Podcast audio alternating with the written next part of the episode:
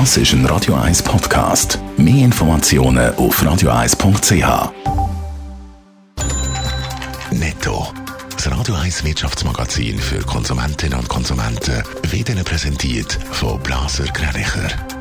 Wir beraten und unterstützen Sie bei der Bewertung und dem Verkauf von Ihrer Liegenschaft.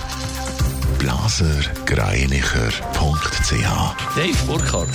Bei der Herstellung vom Corona-Impfstoff von Johnson Johnson gibt es offenbar Probleme. In einer Produktionsstätte von einem Partnerunternehmen hat eine Inhaltsstoffqualitätskontrolle nicht bestanden und ist darum nicht gebraucht worden. Wie viele Impfdosen betroffen sind, gibt Johnson Johnson nicht bekannt. Der US-Präsident Joe Biden lanciert das grösste Arbeitsmarktprogramm seit dem Zweiten Weltkrieg. Das 2 Billionen Paket umfasst unter anderem die Sanierung von 32.000 Strassenkilometern und 10.000 Brücken. Mit dem Programm will der Joe Biden Millionen von neuen Jobs schaffen und China als grösste Volkswirtschaft die Stirn bieten. Der Senat muss dem Programm jetzt noch zustimmen.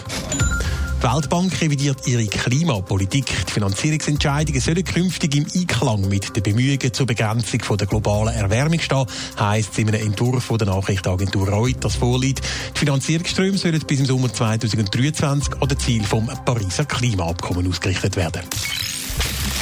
Bald soll es in der Schweiz losgehen mit den Corona-Selbsttests. Nach der Ostern sollen die Tests in den Schweizer Apotheken erhältlich sein. Kurz vor dem Start hat sich jetzt aber die Wettbewerbskommission eingeschaltet, Dave Burkhardt. Es geht da um mögliche Preisabsprachen, wie das Sekretariat von der Wettbewerbskommission WECO heute Morgen in einer Mitteilung schreibt.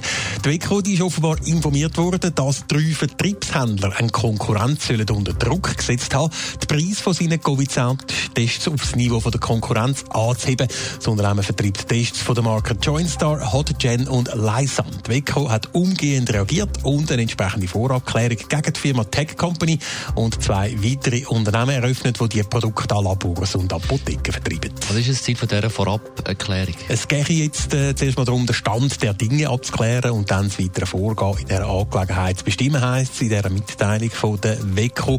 Nicht Teil von der Vorabklärung ist das Unternehmen, das die möglichen Preisabsprachen der WECO gemeldet hat. Ebenfalls nicht tangiert werden soll der Start von der Abgabe von diesen Selbsttests in die Schweizer Apotheken. Der bleibt weiter, wie vom Bundesrat angekündigt, auf den 7. April, also den Mittwoch nach der Ostern terminiert. Netto. Das Radio 1 Wirtschaftsmagazin für Konsumentinnen und Konsumenten.